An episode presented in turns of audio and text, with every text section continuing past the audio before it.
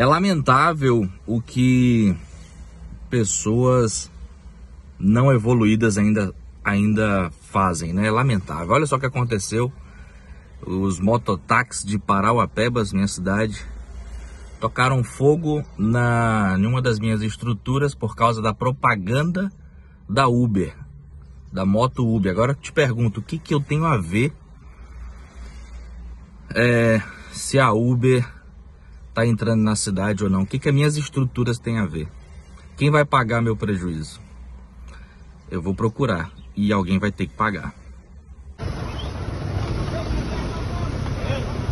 Para de filmar aí.